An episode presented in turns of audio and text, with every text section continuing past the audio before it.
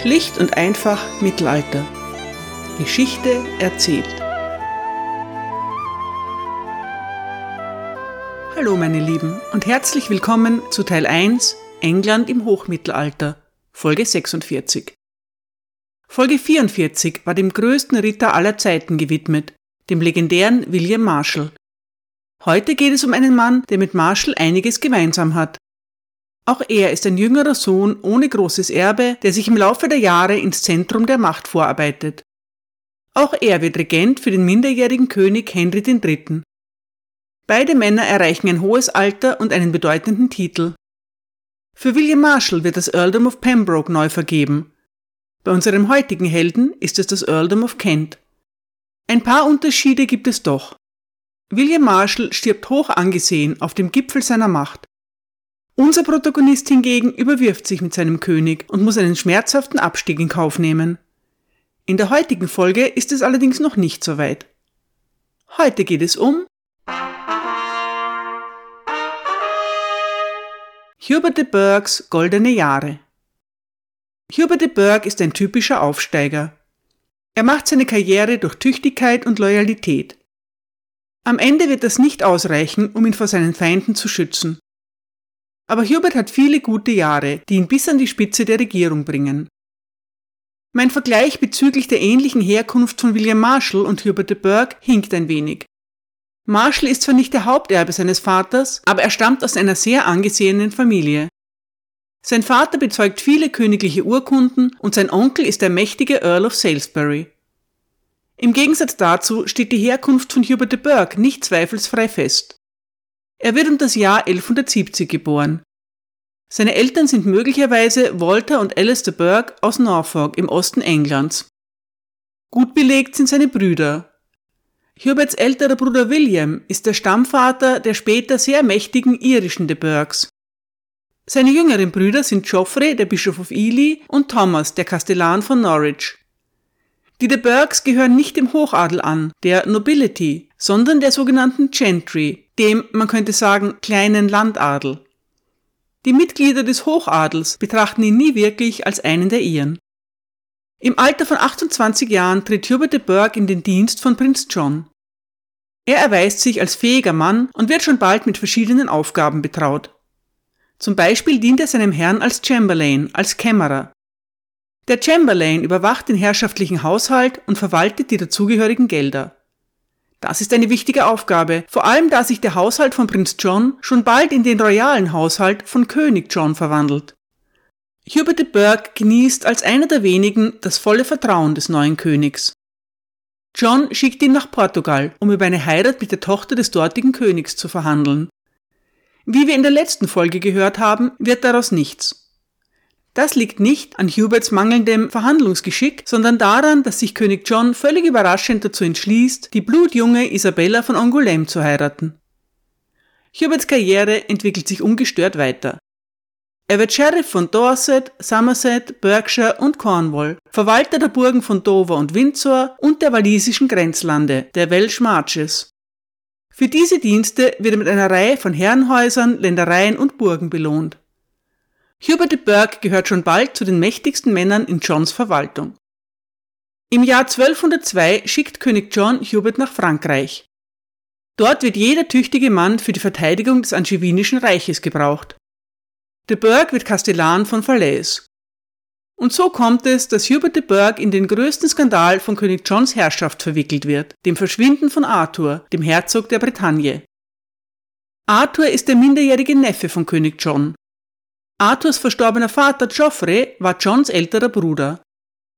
Von seinem Vater erbt Arthur nicht nur das Herzogtum Bretagne, sondern auch dessen Anspruch auf den englischen Thron. Da John sich als widerspenstig erweist, beschließt der französische König, lieber Arthur zu unterstützen. Daraufhin setzt John seinen Neffen gefangen. Der undankbare Job als Arthurs Kerkermeister geht an Hubert de Burgh. Arthur wird rund ein Jahr lang in Falaise gefangen gehalten. Angeblich verlangt John von de Burgh, dass dieser seinen Neffen blenden und kastrieren soll. De Burgh weigert sich. In Wahrheit sind das alles Gerüchte. Niemand kann heute mit Gewissheit sagen, was mit Arthur geschieht. Der Junge wird aus de Burghs Obhut entfernt und nach Rouen gebracht. Dort verliert sich Arthurs Spur, aber man kann davon ausgehen, dass er ermordet wird. Vielleicht bringt John seinen Neffen tatsächlich mit eigenen Händen um. Hubert de Burgh aber wird nicht beschuldigt. Arthur hat noch eine Schwester, die 18-jährige Eleanor. Nach Arthurs Tod hält John seine Nichte dauerhaft gefangen. Die hübsche Eleanor, the Fair Maid of Brittany, stellt wegen dem nun auf sie übergegangenen Thronanspruch eine große Gefahr für den König dar. Eleanor wird nach England gebracht und in verschiedenen Burgen in Gewahrsam gehalten. Dass der französische König ihre Freilassung fordert, damit sie seinen Sohn heiraten kann, besiegelt ihr Schicksal. Eleanor wird 56 Jahre alt, aber sie kommt nie mehr frei. Sie lebt durchaus komfortabel, steht aber unter ständiger Bewachung. Einige Jahre später wird ein angeblicher Befreiungs- und Entführungsversuch angeblich gerade noch vereitelt. In dieser etwas mysteriösen Angelegenheit wird Hubert de Burgh eine entscheidende Rolle spielen. Noch hat Hubert ganz andere Probleme. Er übernimmt das Kommando über die Garnison der mächtigen Burg Chinon. Der Krieg in der Normandie läuft nicht gut für die Engländer. Schon bald ist Chinon eine der letzten von ihnen gehaltenen Burgen. Sie gilt als sehr schwer einnehmbar. Hubert de Burgh und seine Männer kämpfen wie die Löwen. Aber einer monatelangen Belagerung ohne die Aussicht auf Hilfe kann auch die tapferste Truppe nicht standhalten. Schließlich gelingt es den Franzosen, die Burgmauern so zu beschädigen, dass sie Chinon stürmen können. Hubert de Burgh wird dabei verletzt und gerät in Gefangenschaft. Während der zwei Jahre bis zu seiner Rückkehr nach England gehen viele seiner Ländereien an andere Männer über. König John weiß wirklich, wie man die Loyalität treuer Anhänger auf die Probe stellt. Immerhin, Hubert de Burgh wird gesund und kommt auch wieder frei. Er dient John weiter und wird dafür mit neuen Ländereien belohnt. Langsam entwickelt sich Hubert zu einem der bedeutendsten Barone von England. De Burgh kehrt sogar als Seneschall des Poitou nach Frankreich zurück. Auch während der Rebellion der Barone gegen Ende von Johns Herrschaft bleibt er dem König treu. Er dient als Sheriff von Kent und Surrey sowie als Kastellan der Burgen von Dover und Canterbury. Kurz nach der Unterzeichnung der Magna Carta folgt der finale Triumph. Hubert de Burgh wird Justiziar von England. Der Justiziar ist im England des 13. Jahrhunderts so etwas wie ein Regierungschef oder Premierminister. Er gehört im Gegensatz zu anderen Beamten nicht zum Hofstaat des Königs. Das Amt entspricht dem Bedürfnis nach einem verantwortungsbewussten Mann, der die rechtlichen Angelegenheiten des Königreichs umfassend überblickt. Der Justiziar leitet das Gericht in Westminster, teilt die Gerichtsbezirke ein, hört sich wichtige Fälle an und berät die Richter in Rechtsfragen. Zwischendurch reist er im Land umher und kontrolliert, ob die Verwaltung ordnungsgemäß durchgeführt wird. Außerdem kümmert er sich um alles, für das der König keine Zeit hat. Wenn der König im Ausland ist, fungiert der Justiziar als Regent. Er treibt die Steuern ein und sorgt dafür, dass der Frieden gewahrt bleibt. Das hört sich nach einem höllischen Job an. Solange der Justiziar einem aktiven König dient, der sich zumindest zeitweilig in England aufhält, ist die Sache machbar. Justiziar für einen minderjährigen König zu sein, ist allerdings eine nahezu übermenschliche Aufgabe. Als König John stirbt, ist Hubert gerade dabei, die Burg von Dover gegen den französischen Thronfolger Louis zu verteidigen. Als die Todesnachricht eintrifft, weigert sich de Burgh trotzdem, die Burg zu übergeben. Louis muss abziehen. Auch als wenig später eine französische Flotte vor der Küste von Sandwich auftaucht, ist Hubert zur Stelle. In der Seeschlacht von Sandwich gelingt es ihm, die Franzosen zu besiegen und ihr Flaggschiff zu erobern. Diese Niederlage gibt Louis den Rest. Der französische Thronfolger gibt seine Ambitionen auf den englischen Thron auf und kehrt mit eingezogenem Schwanz an den Hof seines Vaters zurück. Dazu eine kleine Beobachtung. Die Seeschlacht von Sandwich wird in der Biografie von William Marshall ausführlich behandelt. Hubert de Burgh kommt dabei kaum vor. Dafür wird davon berichtet, wie der greise William davon abgehalten werden muss, sich selbst in die Schlacht zu werfen. Schließlich verfolgt er die Geschehnisse vom Ufer aus und sorgt später für eine gerechte Verteilung der Beute. Na gut, könnte man sagen, es ist Williams Biografie und da geht es eben um ihn. Aber es steckt mehr dahinter. Als die Biografie von William Marshall entsteht, ist Hubert de Burgh Justiziar und der mächtigste Mann in England. Die Familie von William Marshall hat immer wieder Konflikte mit de Burgh und kein Interesse daran, ihn gut aussehen zu lassen. William Marshalls Biografie ist nicht in erster Linie ein Heldenepos zum Gedenken an den tapferen Ahnherrn. Es handelt sich vielmehr um Propaganda im Sinne der Familie. Auf der anderen Seite stellt der Chronist Matthew Paris eindeutig Hubert de Burgh als den großen Helden von Sandwich dar. Matthew kennt de Burgh persönlich und hat die Geschichte vermutlich von ihm selbst erzählt bekommen. Er ist also auch keine ganz neutrale Quelle. Man sieht, politische Propaganda spielt bereits im Mittelalter eine überraschend große Rolle. Trotzdem ist klar, Hubert de Burgh ist einer der Männer, denen Henry III. sein Königreich verdankt. Er bleibt Justiziar von England, aber die Hauptaufgaben der Regentschaft werden zunächst von William Marshall übernommen. William Marshall ist, zumindest aus mittelalterlicher Sicht, ein alter Mann und stirbt wenige Jahre später. Da ist der kleine Henry erst zwölf Jahre alt. Er kann die Regentschaft noch nicht übernehmen. Aber wer dann? Ich bitte um Vergebung. Heute kommen viele Personen vor. All die wichtigen Männer des Reiches scharen sich um den jungen König und versuchen, ihn in ihrem Sinn zu beeinflussen. Ich habe wirklich versucht, mich auf die allerwichtigsten unter ihnen zu beschränken, aber es ist immer noch eine gehörige Anzahl. Henrys Mutter Isabella steht nicht zur Verfügung. Nachdem ihr kein Anteil an der Regierung zuerkannt wird, verlässt sie England bereits ein Jahr nach der Krönung ihres Sohnes. Isabella kehrt in ihre Heimat Angoulême zurück, gründet eine neue Familie und betritt nie mehr englischen Boden bleiben die wichtigen Männer des Reiches. Einer davon ist der Vormund des jungen Königs, Peter de Roche. Peter de Roche ist der ehrgeizige und steinreiche Bischof von Winchester. Die Mönche von Winchester nennen ihn hart wie Stein und kichern dabei über ihren gelungenen Scherz. Zur Erklärung. Roche heißt auf Deutsch Stein. Naja, als Mönch hat man nicht viel zu lachen und daher einen eher schlichten Humor. Peter de Roche jedenfalls würde die Aufgabe gerne übernehmen, aber leider ist er in England viel zu unbeliebt. Er stammt aus dem Poitou und gilt als Ausländer. Peter war Huberts Vorgänger als Justiziar von England, musste den Posten aber aufgrund des Druckes der englischen Barone aufgeben. Ein Umstand, der Peter de Roche und Hubert de Burgh nicht gerade zu besten Freunden werden lässt. Einer der reichsten und mächtigsten Männer von England ist Ranulph, der Earl of Chester. Er wäre ein logischer Kandidat für die Regentschaft, aber sein Timing ist schlecht. Ranulph befindet sich gerade auf einem Kreuzzug und kehrt erst ein Jahr später wieder nach England zurück. Es gibt auch einen päpstlichen Legaten mit dem hübschen Namen Pandulf in England. In seine Obhut übergibt der sterbende William Marshall den jungen Henry. Sehr zum Ärger von Peter de Roche übrigens, der daneben steht und zusehen muss, wie seine Fälle davonschwimmen. England ist dank König John seit ein paar Jahren ein päpstliches Lehen. Der päpstliche Legat ist daher ein wichtiger Mann, aber doch auch ein Fremder in England. Bleibt, ihr ahnt es schon, Hubert de Burgh. England wird zunächst von einem Triumvirat, nämlich Hubert de Burgh, Peter de Roche und Pandulf regiert. Es ist aber der Justiziar Hubert, der die Fäden in der Hand hält. Die Aufgabe, die vor ihm liegt, ist gelinde gesagt herausfordernd. Der junge König kann während seiner Minderjährigkeit keine dauerhaften Bestimmungen erlassen oder Lehen vergeben.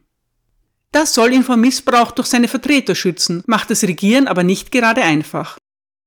Die königlichen Einnahmen sind bedrohlich nieder. So nieder, dass der französische König Philipp Augustus höhnisch bemerkt, dass, Zitat, die Könige von England zu arm sind, um ihre Ländereien zurückzuerobern.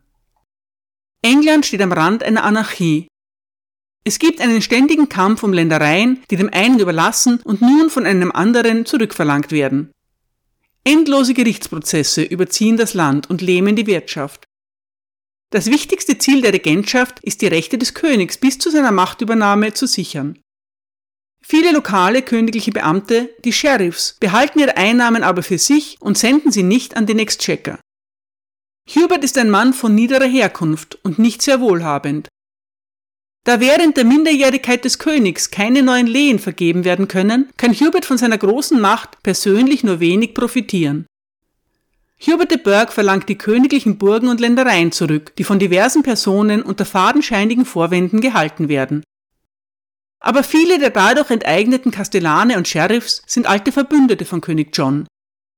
Sie halten ihre Ämter zum Teil seit Jahren und sind nicht dazu bereit, auf ihre Pfründe kampflos zu verzichten. Es ist mühsam. Ein Beispiel. Der Earl of Salisbury will die Burg von Lincoln erobern. Er hat dafür keinen anderen Grund, als dass es ihm möglich erscheint. Der armen alten Kastellanin Nicola de Hay droht eine weitere Belagerung. Die Eroberung kann verhindert werden. Es ist aber bezeichnend für die Situation in England, dass der mächtige Earl es überhaupt versucht. Der Earl of Salisbury ist der Sheriff von Lincolnshire, also der königliche Beamte vor Ort. Dass gerade er sich einfach eine königliche Burg unter den Nagel reißen will, ist eine große Schande. Der Earl ist kein besonders ehrbarer Mann. Wie viele andere leistet auch er keine Zahlungen an den Exchequer. Es wird immer deutlicher, dass es dringend notwendig ist, die Autorität des jungen Königs zu stärken. Daher wird eine zweite Krönung organisiert, und zwar eine makellose. An einem Sonntag in Westminster Abbey durch den Erzbischof von Canterbury in Beisein aller Magnaten. Diesmal ist auch eine richtige Krone vorhanden. Angeblich handelt es sich um die Krone von Edward dem Bekenner. Dass das stimmt, ist eher unwahrscheinlich. Aber vielleicht stimmt es ja doch und die Krone bewirkt einen Zauber bei dem jungen König. Henry III. ist äußerst fromm und Edward der Bekenner wird sein Idol. In späteren Jahren entwickelt er einen wahren Kult um seinen angelsächsischen Vorgänger. Das erklärt auch, wie seine Söhne zu ihren hoffnungslos altmodischen und für Normannen geradezu lächerlichen Vornamen kommen. Aber keine Angst. Prinz Edward und Prinz Edmund sind echte Plantagenets und keine Männer, über die man sich leichtfertig lustig macht. Das liegt noch weit in der Zukunft. Henry III. ist erst 13 Jahre alt und gerade durch eine formvollendete Krönung als König bestätigt worden. Am nächsten Tag werden die Barone versammelt. Gemeinsam schwören sie, dass sie die königlichen Burgen und Bezirke zurückgeben, alle königlichen Einnahmen an die Staatskasse abliefern und alle Rebellen, die sich nicht fügen, bekämpfen werden. Jetzt kann niemand mehr sagen, dass er nicht weiß, was von ihm erwartet wird. Die Regenten setzen sich durch, aber es ist ein ständiger Kampf. Schon bald nach Henrys zweiter Krönung begibt sich der ganze Hof nach Northumberland. Unter großen Anstrengungen wird der dortige Sheriff dazu überredet, die königliche Burg und die königlichen Einnahmen herauszugeben. Auf dem Rückweg belagern die Truppen des Königs die Burg Rockingham, die der Count of O'Mail besetzt hält. Die Burg ist rasch erobert und die dazugehörigen Ländereien neu verteilt. Hubert de Burgh gibt sich diplomatisch. In einem Brief schreibt er, dass der Count of O'Mail löblicherweise völlig freiwillig auf die Burg Rockingham verzichtet hat und dass ihm daher seine Schulden gegenüber der Krone erlassen werden. Der Count of O'Mail ist kein dankbarer Untertan. Vielleicht ist er auch einfach ein bisschen dämlich. Er verlässt die Weihnachtsfeier des Hofes, ohne den König vorher um Erlaubnis zu fragen. Das klingt harmlos, ist aber ein gewaltiger Affront. Dann verschanzt er sich in einer zweiten Burg, die er auch unberechtigterweise hält und versucht weitere Burgen in der Umgebung zu erobern. Wieso der Count of O'Mail glaubt, damit durchzukommen, ist unklar. Vielleicht hält er die Regenten für schwach. Vielleicht erwartet er, dass ihm andere Edelleute zu Hilfe kommen werden. Vermutlich hofft er auf den nun wieder von seinem Kreuzzug zurückgekehrten Earl of Chester, aber der mächtige Earl of Chester hat keine Lust dazu, sich Probleme aufzuhalsen. Der Count of O'Mail bekommt keine Unterstützung. Auch seine zweite Burg wird eingezogen und er selbst entgeht der Hinrichtung nur aufgrund seiner noblen Abstammung. Hubert de Burgh hat bewiesen, dass der König und seine Regenten nicht schwach sind und sich nichts gefallen lassen. Eine wichtige Botschaft für die vielen streitlustigen Barone des Landes. Hubert lässt die Muskeln spielen. Es gibt einen Erlass, auf dem Peter de Roches Name zunächst an erster Stelle aufscheint, dann aber durchgestrichen und durch Hubert de Burgh ersetzt wird. Die Reihenfolge der Unterschriften auf Dokumenten ist von großer Bedeutung. Sie definiert den Rang einer Person. Hubert macht deutlich, dass er nach dem König der erste Mann im Staat ist. Als Henry III. 14 Jahre alt wird, ändern sich die Dinge. Der päpstliche Legat Pandulf ist bereits einige Zeit zuvor nach Rom zurückgekehrt. Nun endet auch die Vormundschaft von Peter de Roche. Henry ist zwar noch nicht erwachsen, aber er ist auch kein Kind mehr, das einen Vormund benötigt. Auf einer Reise durch Wales wird ihm erstmals gestattet, in seinem eigenen Namen Verfügungen zu erlassen. Es handelt sich um eine Kleinigkeit, die Schenkung von Wein, Holz und Jagdutensilien an die königlichen Offiziere, Das ist der erste überlieferte Fall, in dem Henry als selbstständiger König agiert. Hubert de Burgh ist auf dem Höhepunkt seiner Macht und die treibende Kraft in England. Sein Selbstvertrauen ist so groß, dass er es sogar wagt, gegen Peter de Roche vorzugehen. Und das bringt uns wieder zu der armen Eleanor of Brittany. Die hübsche Maid ist mittlerweile 35 Jahre alt und lebt als Gefangene der Krone in Corfe Castle.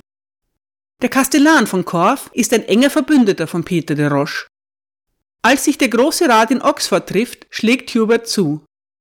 Peter de Roche ist praktischerweise gerade auf einer Pilgerreise, der Zeitpunkt also ideal. Der Kastellan wird vorgeladen und beschuldigt, sich mit dem König von Frankreich verschworen zu haben.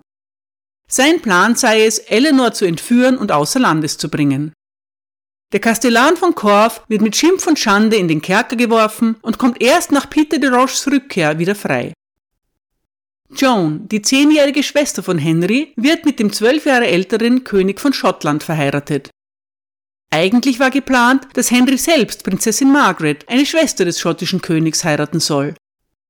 Dieser Plan wird verworfen. Aber was soll mit der schottischen Prinzessin geschehen? Margaret lebt schon lange am englischen Hof und ist mittlerweile fast 30 Jahre alt. Es findet sich eine überraschende Lösung.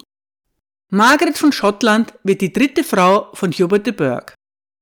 Ich habe euch Huberts Ehen bislang vorenthalten. Seine erste Frau ist Beatrice de Varennes. Mit ihr hat Hubert zwei Söhne. Sie heißen, man könnte es erraten, Hubert und John. Nach dem Tod seiner Frau schließt Hubert eine lukrative zweite Ehe. Er heiratet Isabella of Gloucester, die abgelegte erste Ehefrau von König John. Isabella stirbt allerdings bereits einen Monat nach der Hochzeit.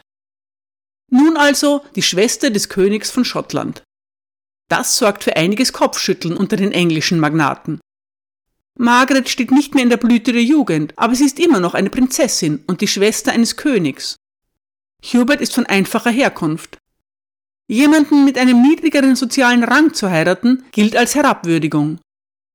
Es ist sogar eine Klausel in die Magna Carta aufgenommen worden, um solche Ehen zu verhindern. Was geht uns die Magna Carta an, erwidern die Schotten kühl. Für sie gilt, was auch immer Hubert de Burghs Hintergrund sein mag, seine Stellung in England macht ihn zu einem gefragten Bräutigam, auch für eine Prinzessin. Hubert und Henry reisen nun meist gemeinsam. Die königlichen Entscheidungen ergehen in Henrys Namen und in von Hubert beglaubigten und mit dem großen Siegel versehenen Briefen. So kann der Justiziar Henrys neue Autorität in seinem Sinn nutzen und rivalisierende Einflüsse abwehren. Ein Mann beobachtet die Entwicklung in England mit wachsendem Groll. Ranulph of Chester. Huberts scheinbar grenzenloser Ehrgeiz, mit seiner schottischen Prinzessin und seiner Entschlossenheit, Burgen und Ämter für den König zurückzuerobern, wird von Magnaten wie Ranulph zunehmend als Bedrohung empfunden. Noch dazu, wo der Justiziar ein Emporkömmling ist, ein absoluter Niemand, Hubert verdankt seinen Aufstieg königlichen Diensten und nicht der Abstammung seiner Familie. So ein Mann wagt es, Ranulph und dem Rest des alten Adels Vorschriften zu machen. Das ist nicht akzeptabel. Ranulph of Chester versucht dem König einzureden, dass Hubert außer Kontrolle geraten sei und entlassen werden sollte. Der empörte Justiziar sieht das als Verschwörung an und bringt Henry nach Gloucester. Daraufhin besetzt Ranulph den Tower of London. Hubert und Henry kehren mit einem bewaffneten Bataillon zurück und Ranulph flieht. Die englischen Bischöfe organisieren eine Friedenskonferenz.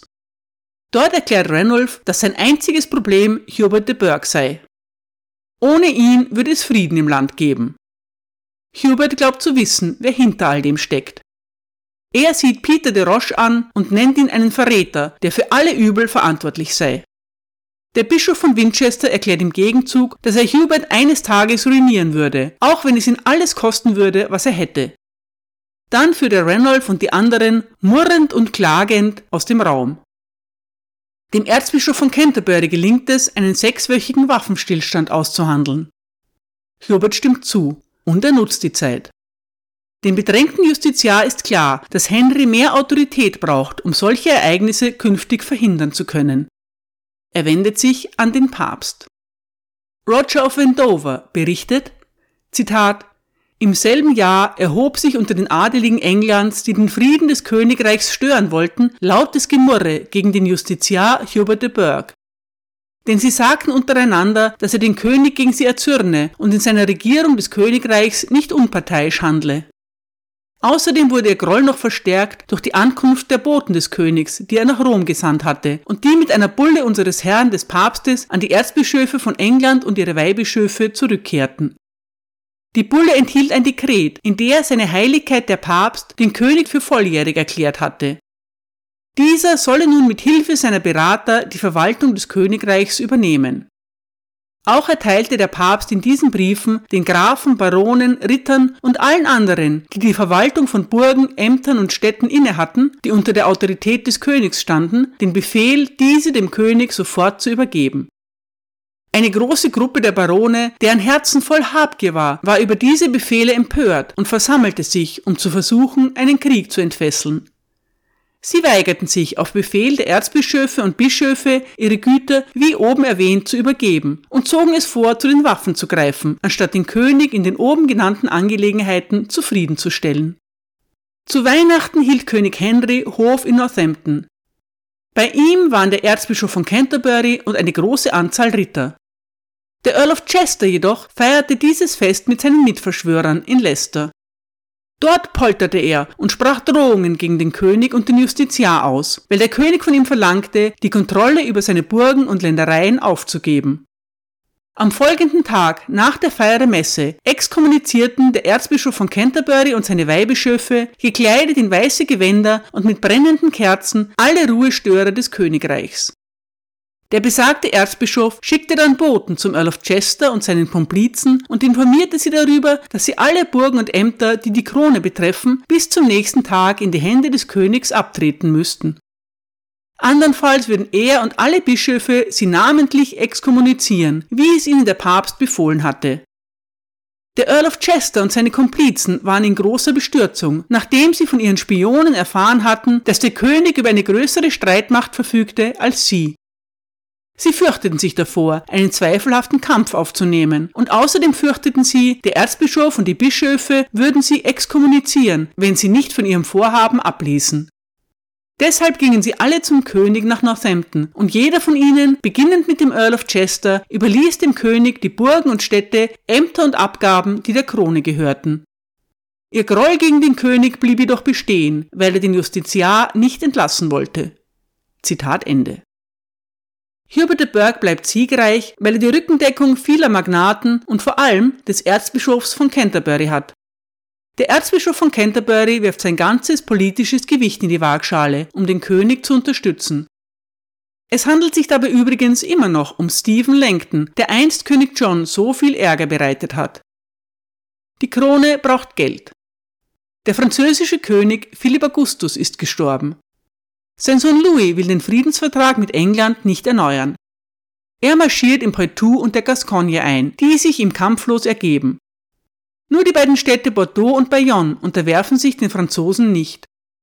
Um die verlorenen Gebiete zurückzuerobern, benötigt König Henry gewaltige finanzielle Mittel. Hubert de Burgh ist klar, dass der König in der gegenwärtigen politischen Situation etwas geben muss, um die Zustimmung zu einer Kriegssteuer zu erhalten. Man einigt sich auf eine Steuer von 15% auf bewegliche Güter. Im Gegenzug fordern die englischen Magnaten, angeführt von Stephen Langton, dass Henry sein persönliches Siegel an der Magna Carta anbringt und sie damit ein für alle Mal offiziell macht. Stephen Langton steht treu an der Seite des Königs, aber er erwartet, dass dieser gewillt ist, die Bestimmungen der Magna Carta zu achten. Am 11. Februar 1225 gibt Henry die letzten und endgültigen Versionen der Magna Carta und der Charter of the Forests heraus. Darin wird nun festgehalten, dass Henry die Urkunden aus seinem spontanen und freien Willen gewährt. Ein neues Kapitel gegen Ende besagt, dass jeder dem König als Gegenleistung für die gewährten Freiheiten ein Fünfzehntel seines beweglichen Vermögens gegeben hat. Quid pro quo. Es ist ein gefährlicher Präzedenzfall. Der König bekommt Geld nur mehr gegen Zugeständnisse. Darren Baker schreibt, Zitat, auch wenn es nicht Lenkens Intention ist, seine Forderung führt dazu, dass der König nie wieder Hilfe aus Loyalität erwarten kann. Von nun an würden sie alle seine Anfragen mit ausgestreckten Händen beantworten, vielleicht mit einem suffisanten Gesichtsausdruck. Das waren nicht die besten Aussichten für einen König mit großen Ambitionen und einem verschwenderischen Sinn für Großzügigkeit. Zitat Ende. Erzbischof Langton und Hubert de Burgh sind die Männer, die hinter der endgültigen Version der Magna Carta stehen. Huberts Akzeptanz ist pragmatisch, Langtons ideologisch. Beide Männer aber erkennen die Notwendigkeit. Die Bestimmungen der Magna Carta werden Teil des englischen Selbstverständnisses. Hubert de Burghs goldene Jahre halten noch ein wenig an. Der junge König aber wird langsam erwachsen. Kaum merklich, aber unaufhaltsam beginnt sich das Rad des Schicksals zu drehen. Danke für Ihre Aufmerksamkeit.